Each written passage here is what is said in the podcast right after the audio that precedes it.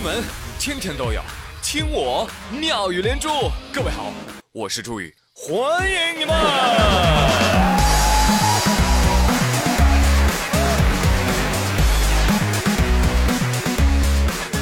话说啊，这人啊和猪的区别是什么？就是人啊，他有羞耻心啊，他知道啊，肥了我不能再吃了啊。而猪没有，对不对？所以你是人是猪啊？我不是说，OK OK OK，我服我服我服。大家好，我是小猪佩奇，这是我弟弟乔治。我并不想了解游泳、健身、舞蹈、瑜伽。所以你看到了吧？啊，有些人是怎么飞起来的？啊，你自己心里没有数吗？对呀，是不是？说你呢，这位收银员中饱私囊，不劳而获的肥了起来，是不是很爽啊？Excellent。话说在湖南株洲有一名超市收银员，平时呢当收银员收入不是很多，她的工资呢一个月也就一千七百多块钱于是呢她丈夫啊就颇有微词，看你有什么用？你一月赚这点钱啊？丈夫瞧不起她。丈夫也不是什么好东西，而为了让丈夫对自己刮目相看，于是这名收银员七年间坚守自盗，平均每天盗窃两百多块钱这超市利润呢不见增长啊，但是收银员却买上了房，买上了车。哎，最后终于，这老板奇怪呀啊，调了监控录像，这才发现每天都在偷啊，七年偷了五十二万。现在家里住着两套房啊，开着辆车。啊，这老板一看，呵，合着我是给您打工的呀？哪有哪有，那多不好意思，是不是？我也是靠劳动吃饭的嘛，凭本事赚钱，对不对？哎，你们凭什么抓我呀？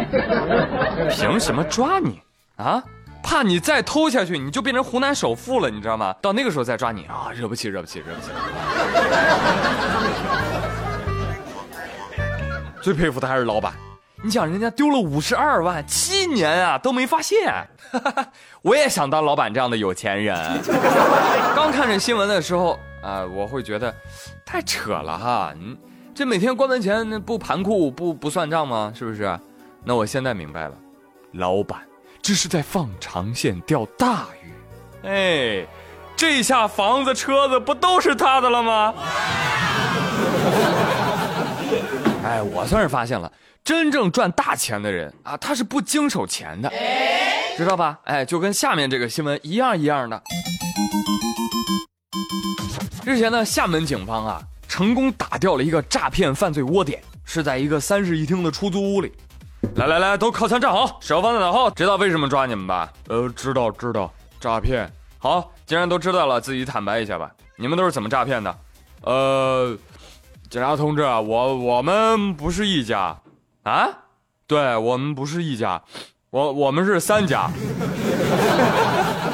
哦，搞了半天，这三室一厅住了三波骗子呀。对呀。他们分别使用三种不同门派的骗术，而他们彼此都知道对方是同行，但是各自为战，从不相互干扰。呃，那那那行吧，你们分别说说，你们都从事哪些行业的诈骗啊？我是虚假招代理商诈骗，在下雷某成做的是虚假低价销售手机名义实施诈骗。我呸！我是帮人提升蚂蚁花呗额度，呃，来骗取手续费诈骗的。而三个房间当中，雷某成啊可以说是哎呀最认真的啊。为什么这么说呢？因为啊，他用于实施诈骗的电脑当中啊，民警发现哟。这家伙还有其他类型的诈骗脚本呢，你看，明白了啊？看样子他是随时准备好转型，站在了最新骗术的风口浪尖呢。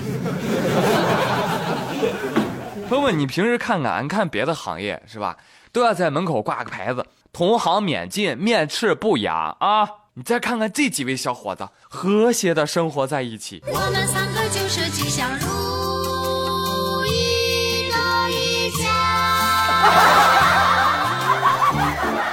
你看这几个小伙，长得一个个眉清目秀的啊，年纪轻轻的，你们在干什么啊？搞真人秀啊？骗子练习生啊？但是朋友们，你发现啊，每个行业确实都有每个行业的辛酸苦楚，是不是？这看来经济不景气啊，骗来的钱啊都舍不得花，你知道吗？还要跟别人合租三居室，可以说是很惨了。所以我发现，房东才是隐藏的 boss，能把骗子们的房租给收回来，这绝对不一般啊！我行，我不是一般人。哎，金钱面前啊，真的能够见人品，是不是？你说这几个大老爷们儿为了骗钱不择手段，你再看看接下来这几个小姑娘啊，人家见了钱也不为所动。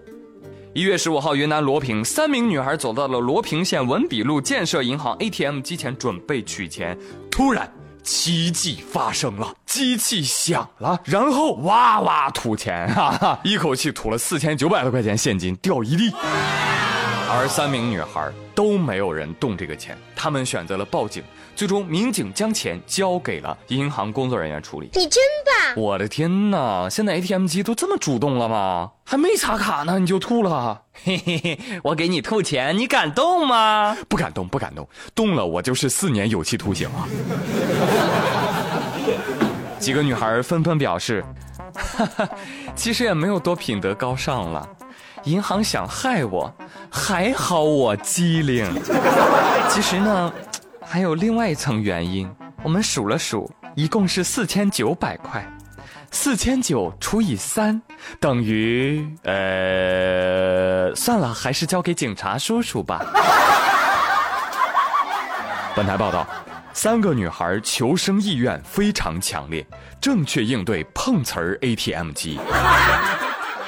开玩笑，开玩笑啊！以上纯属抖机灵啊，还是要向三位女孩表达敬意的啊！很棒了，很棒了，很棒了啊！真的，现在这年头啊，哎，真是发现就是金钱的力量很重要啊！虽然金钱不是全部，但是确实很重要。你比如说，就是没有预算了，没有钱了，你你就得关门啊，是吧？管你是商店还是政府呢？比如说，美国政府关门了，昨天的美国政府关门进入到第二天。大量的政府职能都暂停了，啊，其中就包括包括谁呢？包括没有预算了的美国驻华大使馆。这个定期更新的美国驻华大使馆的微博啊，就说了，又与拨款问题未决，美国大使馆社交媒体推送将不会定期的更新，除非有紧急的安全和安保信息。在全面恢复运行前，我们使馆的网站也将不会定期的更新。哇塞，没有钱就凉了，你看，哎，就网友直接就喊话了，你这么着吧，你接几条广告，你不就可以正常运营了吗？是不是？你真聪明。那这位网友指的大概就是日本驻华大使馆了吧？朋友们，打开日本驻华大使馆的微博，你会看到。有奖转发哟！各位小仙女们，如何让自己看上去既年轻又有知性成熟美呢？关注我们的微信账号，并且转发本微博，有机会获得某某系列四件装旅行套装哦！嗨。大家好，本馆继续为大家介绍日本的动漫实景地哦。今天为大家介绍的是动漫神志当中出现的宫城县骑兵式的鼻节神社呢，欢迎来这里旅游哦。哇哦，没想到你是这样的日本驻华大使馆哦，活跃的好像高仿哦。美利坚驻华大使馆说，哼。我我就是饿死，我我我我不我发不出绿卡了，我闭馆了，我我我我也不接广告哦，是吗？